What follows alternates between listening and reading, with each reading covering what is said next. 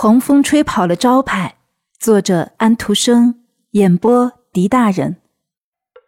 很久以前，外祖父还是一个小孩儿，他戴红帽，穿红衣，腰上系一块纱巾，帽子上插了一根羽毛。因为在他小的时候，他要把小男孩打扮得漂漂亮亮，就这样穿戴，和现在算是大不一样了。那时街上常常有欢聚游行的场面，这种场面在我们是看不到的，给取消了，因为太过时了。可是听外祖父讲起这些事情是非常有趣儿的。那时候，在鞋匠们因混工会管所而搬迁他们招牌的时候，那种场面才是真算得上热闹。他们的绸旗在飘扬，旗子上画着一只大靴和一只双头鹰。年纪最轻的徒弟捧着招待宾客的食品食物，衬衣袖子上飘着红色和白色的缎带；年纪大一些的伙计拿着出了鞘的剑，剑尖上插着一个柠檬。此外，有一个完整的乐队，最美妙的乐器是外祖父称之为“鸟”的东西，那上面系着一个弯月和各种会叮当响的东西，是地地道道的土耳其音乐。它被高高的举起。摇来晃去，发出叮当脆响的声音。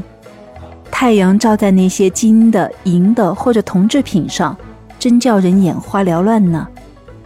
跑在队伍前面的是一个化妆成小丑的人，他穿着用各种颜色的小布块缝起来的衣服，脸涂的漆黑，头上戴着好些小铃铛，像一匹拖着雪橇的马。他用演戏的薄木板敲打着队伍中的人。这东西打起人来有点响声，但是并不疼痛。人们挤成一团，有的想往前挤，有的想后退。男孩和女孩踩进路边的水沟里，摔倒了。老妇人用胳膊推推搡搡，一副酸相，嘴里还在骂人。有人大笑，有人闲聊。台阶上站满了人，窗户前也挤满了人，连屋顶上也都是人。太阳照射着，虽然下了些雨，可是这对农民是好的。要是真把大家浇得浑身湿透，对土地来说还真是吉祥呢。哦，外祖父多能讲啊！他小时候见过这种热闹非凡的场面。同业工会最年长的成员总要上台去讲一番，台子上挂着招牌，他的讲演还押韵，就好像是作诗一般。的确是这样。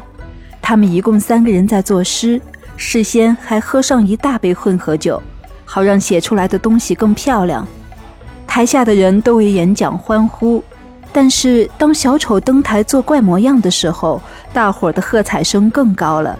小丑把傻瓜相表演得淋漓尽致，他用烧酒喝杯蜜酒，然后又把杯子投向人群，让人们争先恐后的抢他。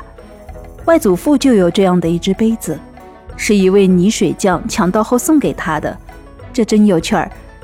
新同业工会的公馆挂起了牌子，牌子上缀着花草。不管你活了多久，这种场面是永远不会忘记的。外祖父这么说，他的确丝毫没有忘记这种场面。尽管他看到过许多的其他场面，也讲起过其他的盛况，但是最有趣的，依旧还是听他讲首都搬迁招牌的故事。外祖父小的时候同父母去过那里，他以前从来没有到过我们国家的这个最大的城市，街上到处都是人。他以为要搬迁招牌了，要搬迁的招牌太多，要是把这些有画的牌子挂在屋子里，而不是挂在外边的话，那招牌准能装满一百间屋子。裁缝画了各式各样的服装图样，都是他们可以为顾客剪裁缝制的样式。并且粗料细料一应俱全。烟草铺子的招牌上画着小男孩在抽雪茄，就像真有其事儿。有的招牌上画着干酪或咸鱼，有的画着牧师的硬领，还有的画着棺材。此外还有写着字，介绍自己的生意。你可以花一整天的时间在街上逛来逛去，光看招牌就很累。